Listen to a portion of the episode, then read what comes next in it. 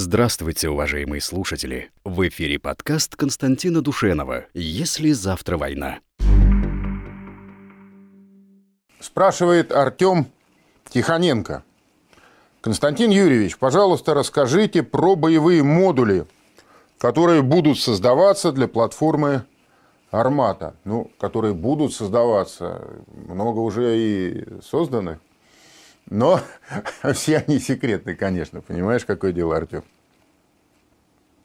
Ну, а если так говорить всерьез, уже помимо всяких шуток, то действительно набор тех боевых модулей, которые смогут устанавливаться на а, тяжелую гусеничную платформу «Армата», он а, представляет из себя секрет. Но три, как минимум три таких боевых модуля – они рассекречены, они э, известны и даже уже, так сказать, заказаны Министерством обороны. Ну, первое, это, конечно, танк. Вот мы все привыкли значит, говорить, что «Армата» – это танк.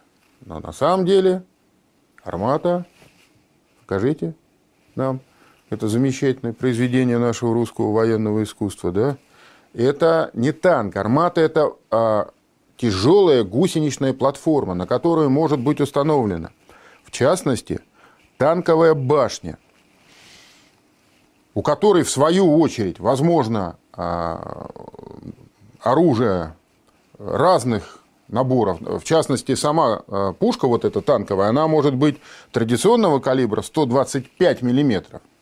А может, и ведутся разработки, об этом неоднократно упоминалось, может быть и увеличенного калибра 152 миллиметра. Другое дело, что с калибром 152 мм пока нет ясности, а нужен ли такой калибр, потому что, соответственно, уменьшается боезапас, возникают технические сложности, там нужна серьезная переделка для автомата заряжания, потому что сами боеприпасы по габаритам становятся существенно больше. Но тем не менее. Вот танк Т-14 – это наиболее известный представитель платформы «Армата». Но есть а, на этой платформе уже есть, уже создана и подготовлена для поставки войска тяжелая боевая машина пехоты БМП Т-15. Вот она. На ней находится дистанционно управляемый боевой модуль, так же, как и танковая башня а, Т-14. Здесь боевой модуль тоже не обитаем. Личный состав находится в бронекапсуле, в корпусе а этот боевой модуль может вооружаться либо пушкой 30 мм, вот в таком виде эм, Т-15 проходила на параде по Красной площади. Но, как э, сейчас поступают сообщения, предпочтительным считается вооружение 57-миллиметровой пушкой, вот как здесь показано на э, этой иллюстрации, и плюс еще четырьмя противотанковыми управляемыми ракетами. Вот, очевидно, в такой э, комплектации будет поставляться э, Т-15 войска. Ну и третий боевой модуль, который известен, рассекречен, это значит, э, тяжелая бронированная ремонтно-эвакуационная машина БРЭМ Т-16, танк Т-14, БМП Т-15 и БРЭМ Т-16. Она предназначена для эвакуации а, подбитой бронетехники с поля боя, в том числе под огнем противника, для проведения разного рода ремонтных работ, для разграждения, для проделывания проходов инженерных и а, целого комплекса других задач. Значит, вот эти три машины уже заказаны. Значит, в 2018 году было объявлено о заключении контракта на поставку в э, вооруженные силы 132 таких машин. Это три батальонных комплекта. Ну, логично предположить, что поставки предполагается один батальон танков Т-14, один батальон тяжелых БМП Т-15 и один батальон вот этих бронированных ремонтно-эвакуационных машин Т-16. Они должны поступить в войска до 2022 года. То есть, по идее, либо в этом году, либо в следующем году должны а, эти машины быть поставлены. По а, тем сообщениям, которые появлялись в открытой печати, по поставкам войс... этих машин войска в этом году пока сообщений никаких не было, поэтому, значит, либо они появятся дополнительно позже, либо а, предполагается, что эти поставки будут произведены в следующем году. Но на самом деле боевых модулей может быть гораздо больше. Сама вот эта идея о создании модульной бронетехники, это, конечно, именно та идея, которой принадлежит будущее. Но э, уже сейчас есть представители, у которых этих модулей гораздо больше. Вот, например, смотрите, э, БТР-82, да, бронетранспортер известный, э, широко представленный у нас в вооруженных силах. Вот здесь он показан в стандартной комплектации с 30-миллиметровой пушкой и пулеметом калибра 7,62 мм. Таких машин сейчас в вооруженных силах у нас уже более 2000. Еще больше их поставят, потому что только в нынешнем году а, запланированы поставки 460 единиц вот этих БТРов, БТР-82. Значит, но на колесное шасси этого БТРа на самом деле можно поставить как минимум 12 разных, совершенно разных боевых модулей. Вот здесь они так вот представлены, да, ну, это может быть модули. Во-первых, это могут быть более простые модули, обитаемые, ну, так сказать, традиционные, а могут быть дистанционно управляемые боевые модули.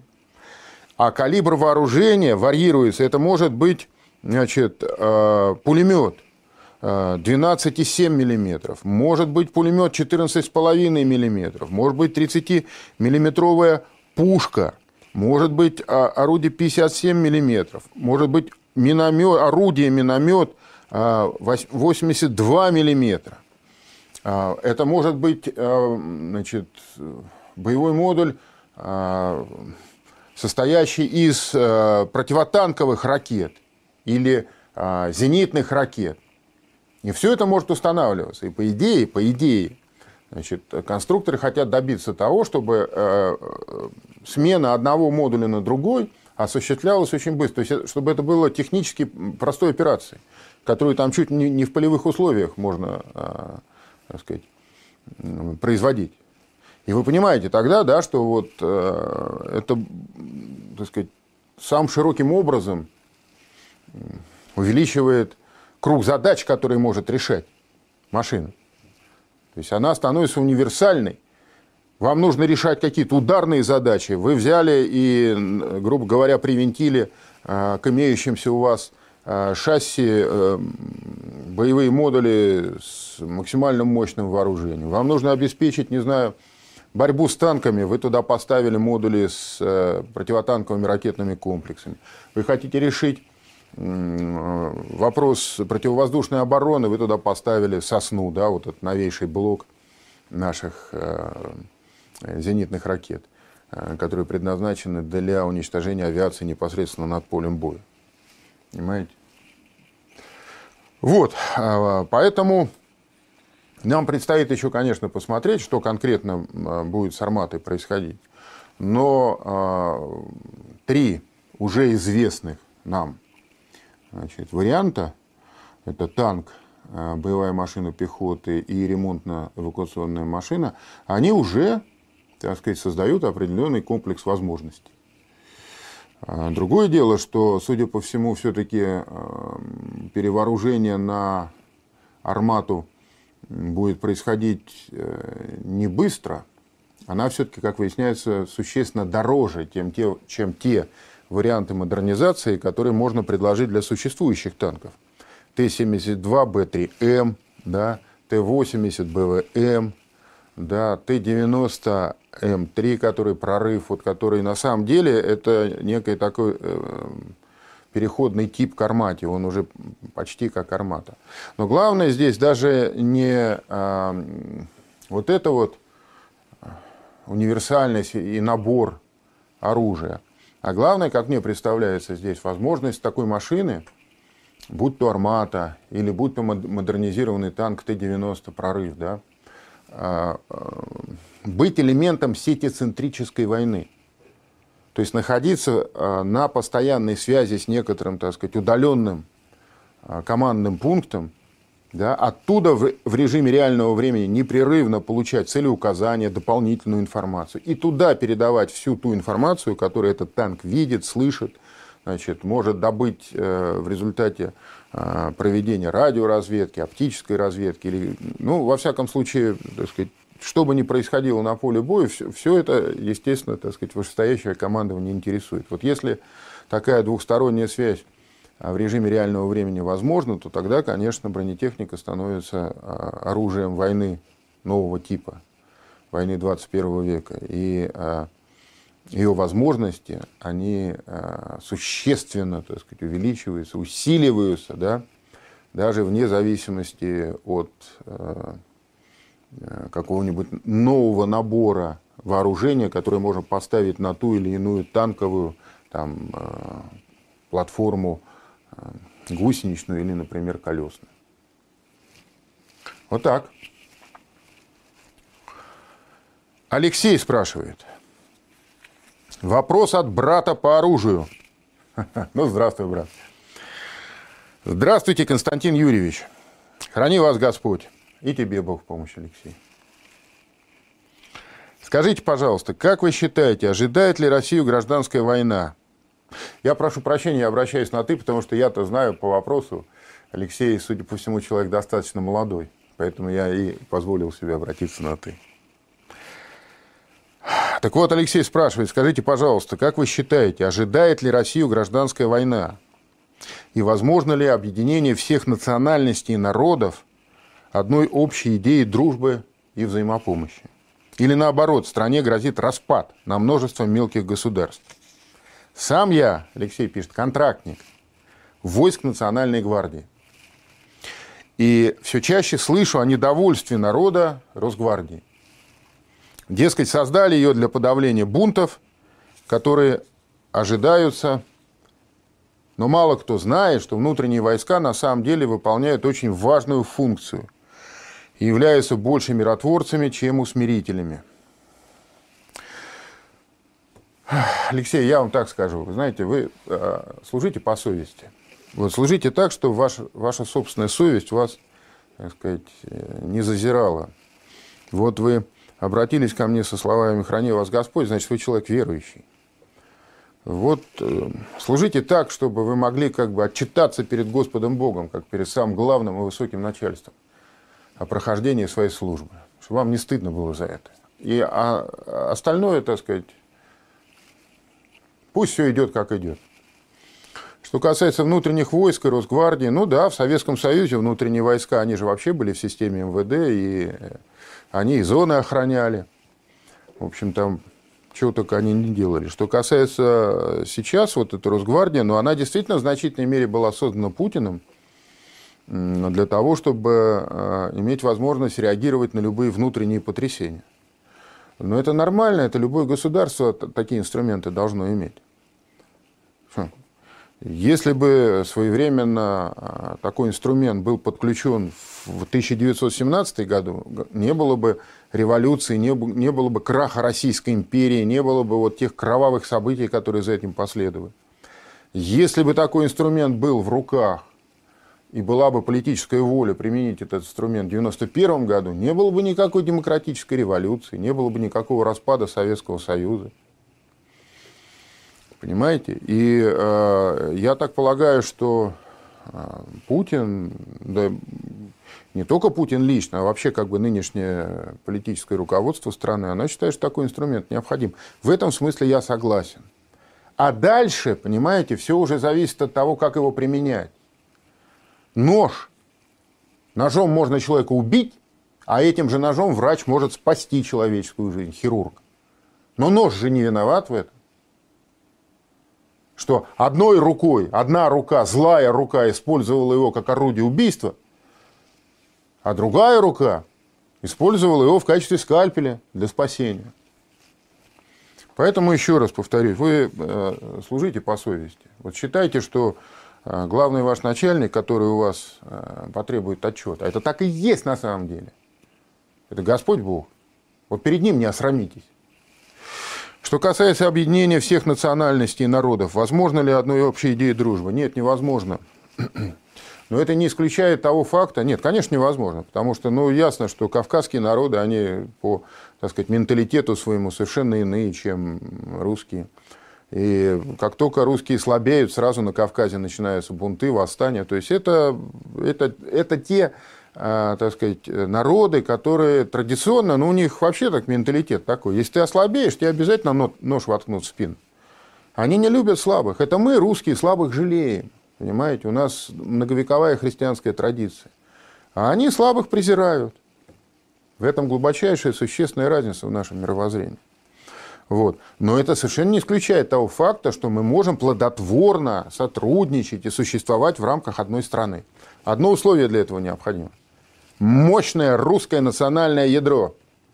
Пока все нацмены, там, кавказцы, азиаты, неважно а, кто, они видят, что русский народ силен, они будут, они способны к искренней дружбе.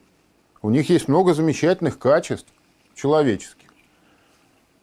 Они будут работать и служить России, и дружить будут.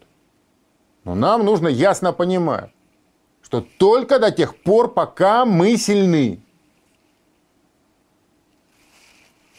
Любое ослабление русского национального ядра чревато катастрофой, уничтожением и распадом России. Мы это все видели. Видели и в 17 году, потом это видели и после э, катастрофы распада СССР в 91 году. Вот. Вопрос из Лондона. Вигис спрашивает. Константин Юрьевич, я смотрел ваш ответ русской девочки из Лондона – это, по-моему, на позапрошлом, на позапрошлой программе, да. А, о Третьей мировой войне она спросила. Там девочка 11-летняя задала вопрос, будет ли мировая война. Вот Вигис пишет, у меня сложилось впечатление, что вы на 100% уверены, что миру этого не избежать. Вы правы, Вигис, я действительно уверен, а, к сожалению, что миру этого не избежать. Не считаете ли вы, что начало Третьей мировой войны станет концом не только всего человечества, но и всего живого и даже самой планеты Земля? Но, Вигис, Третья мировая война будет не такой, какой была Первая и Вторая. Это будет не такая мировая война, в которой друг другу противостоят два огромных таких гигантских военно-политических блока. Я думаю, что, скорее всего, Третья мировая война будет мировой в силу того, что а, вот в результате хаоса, который накатывает, мы уже видим это все, достаточно посмотреть вот то, что происходит последние годы. Как бы будет полностью разрушена структура а, нынешнего миропорядка. А, какие бы либо правила и все конфликты, которые есть на Земле сейчас, а ведь э, Земля, нынешнее человечество, оно просто заминировано самыми яростными и жестокими конфликтами социальными, национальными, религиозными и так далее. Все это сдерживается. А американцы считали, что они главные. Они одной рукой минировали, создавали, где, где им выгодно вот эти противоречия, а другой рукой как бы их сдерживали. Сейчас а, деградирует американская мощь. Появляется все больше и больше стран, народов, которые отказываются, так сказать, идти по западному пути развития вообще, выбирают свой собственный путь. Но этот э, новый путь, он приводит к э, большому количеству противоречий, конфликтов между разными странами, народами. Хотя и Запад сам по себе внутри тоже заминирован. В Европе какое количество внутренних национальных конфликтов? Достаточно э, просто как, как немцы и англичане друг к другу относятся, достаточно вот только на это указать. Это многовековая ненависть. Да? А, Испания готова развалиться, там и Баски, там и Каталония. То есть, в общем, какую страну не ткни в Италии, северные и южные э, районы. Вот. Поэтому Третья мировая война это будет, э, на мой взгляд, война всех против всех. Когда это все вскипит, так сказать, вот все эти конфликты, они практически одновременно всплывут наружу. Вот. Э, значит, не станет ли она концом не только всего человечества, но и всего живого? она будет гораздо более страшной, чем первые две, это правда. В Священном Писании по этому поводу сказано, что будет скорбь велия будет такая великая скорбь, которой не было от сложения мира и не будет. И что если бы не сократились эти дни, не спаслась бы никакая плоть. Ну и даже со светской точки зрения, если не брать в расчет религиозные тексты, конечно, есть одновременно все вот эти вот э, конфликты, существующие в современном человечестве, запылают, и не будет какой-то силы, которая способна их сдерживать, но можно себе представить, что произойдет. Учитывая, что у нас уже 9 стран а, обладателей ядерного оружия. Но вот дальше Вигис пишет, я смотрел видео про исчезнувшие цивилизации, про сожженный Махинджадар и многие другие артефакты, которые подтверждают, что ядерная война уже была в далеком прошлом. Неужели история идет по кругу, и мы повторяем ошибки прошлого? Что надо сделать, какие меры принять, чтобы избежать гибели? А, Вигес, а, ядерной войны не было в прошлом.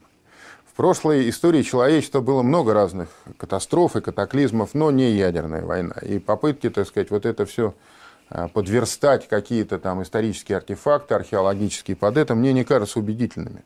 Но это не отменяет э, того факта, что действительно история движется не, не линейно. Вот э, нас в школе учили, мы привыкли думать, что есть прогресс, есть развитие, и это все линейным образом развивается. Ничего подобного. Ничего подобного, конечно, нет. Более того, а, а, если прогресс очевиден в области э, материальной и технической, то столь же очевиден процесс деградации, то есть прямо противоположный процесс в области нравственной, моральной, культурной. Вот. А, и все это как раз и может привести к той самой Третьей мировой войне. Ну а насчет того, значит, что надо сделать, какие меры принять, чтобы избежать гибели – но я вам как христианин скажу, что я знаю этот ответ. Для меня и для других христиан этот ответ очевиден. Нужно постараться жить в соответствии с теми заповедями, которые оставил нам Господь, Бог и Спаситель наш Иисус Христос. Нужно быть готовым проливать сме кровь, если уж придется, в первую очередь свою, но если придется и чужую. Не за интересы материальные или политические – а в первую очередь за верность к Господу Богу. Вот если так себя человек настроит, тогда он в окружающей жизни имеет как бы верные ориентиры и знает, как поступать. Ну, опять же, история могут сказать, что э, христиане сколько воевали, да, в истории, конечно, да. Мир возле лежит. Вот э, идеальное воплощение евангельских истин в этом мире невозможно. Но каждый человек персонально сам, он может и должен стараться в максимальной степени соответствовать.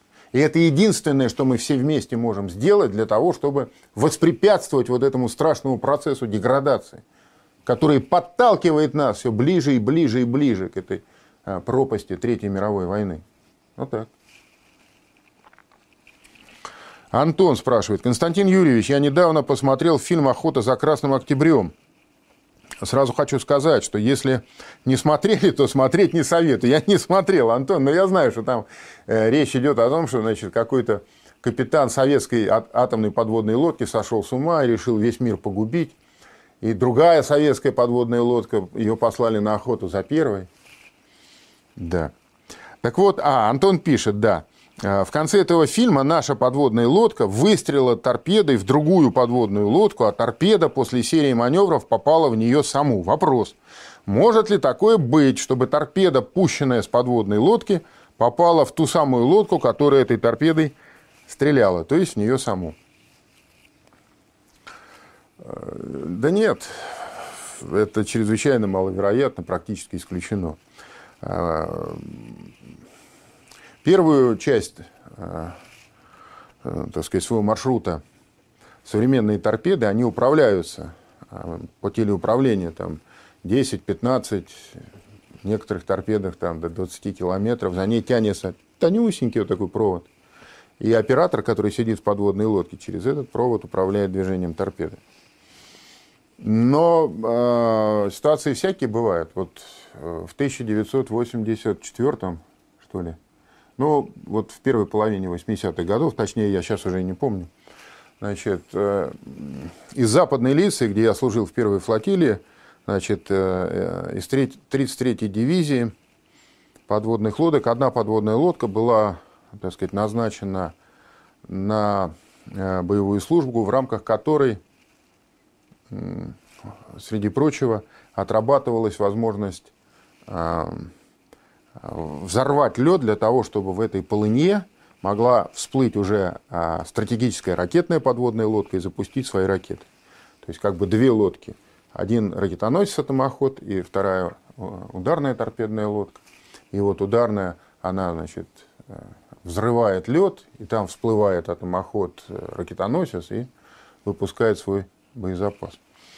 И а, когда торпеда была выстрелена, а э, в этой ситуации никаких систем самонаведения для торпеды не, ну, не нужно. Там просто выставляется определенная дистанция, где-то, значит, определяется место, где лед достаточно тонкий, выставляется определенная дистанция и просто э, без всяких, так сказать, э, выкрутасов по прямой производится торпедный залп. Но нижняя поверхность льда, она вот такая вся неровные, там такие, как сталактиты, подсовы, там сосульки такие огромные висят. И вот э, э торпеда, она была запущена и шла на глубине, там, я не знаю, ну, 5 метров, предположим. А э, эти э, подсовы ледяные, они там, вот мы ходили в 82 году, когда к полюсу, до 15 метров может такая сосулька висеть, огромная. И торпеда ударилась а, об одну из таких сосулек, и после удара у нее заклинило хвостовое оперение. Рули заклинили. И торпеда начала описывать с заклиненным рулем, торпеда начала описывать циркуляцию. И когда акустик, а акустик же слушает, докладывает все время, да, то есть, по идее, вот должна прямо торпеда идти, и пелинг на нее не должен меняться. А тут вдруг пелинг там пошел влево, предположим. Но ясно, что торпеда совершает маневр. Какой маневр? Циркуляции она начала совершать. И там, конечно, несколько неприятных минут было у командира и у экипажа, потому что непонятно было, каков радиус этой циркуляции, на какой вообще дистанции произошел этот сбой, потому что эта циркуляция могла закончиться тем, что торпеда просто, так сказать, подойдет к подводной лодке как раз в тот момент, когда а, она должна взорваться. Но это такой совершенно исключительный случай. Это ситуация не боевая, не дуэльная. Эта торпеда была э, специальным образом подготовлена. И, в общем, предполагать, что такие случаи могут иметь, иметь место, так сказать, э, ну, серийно, это, конечно, не, нереалистично. Так что, в целом, э, гибель современной подводной лодки от собственной торпеды, которая там сошла с ума, да, она практически невероятна.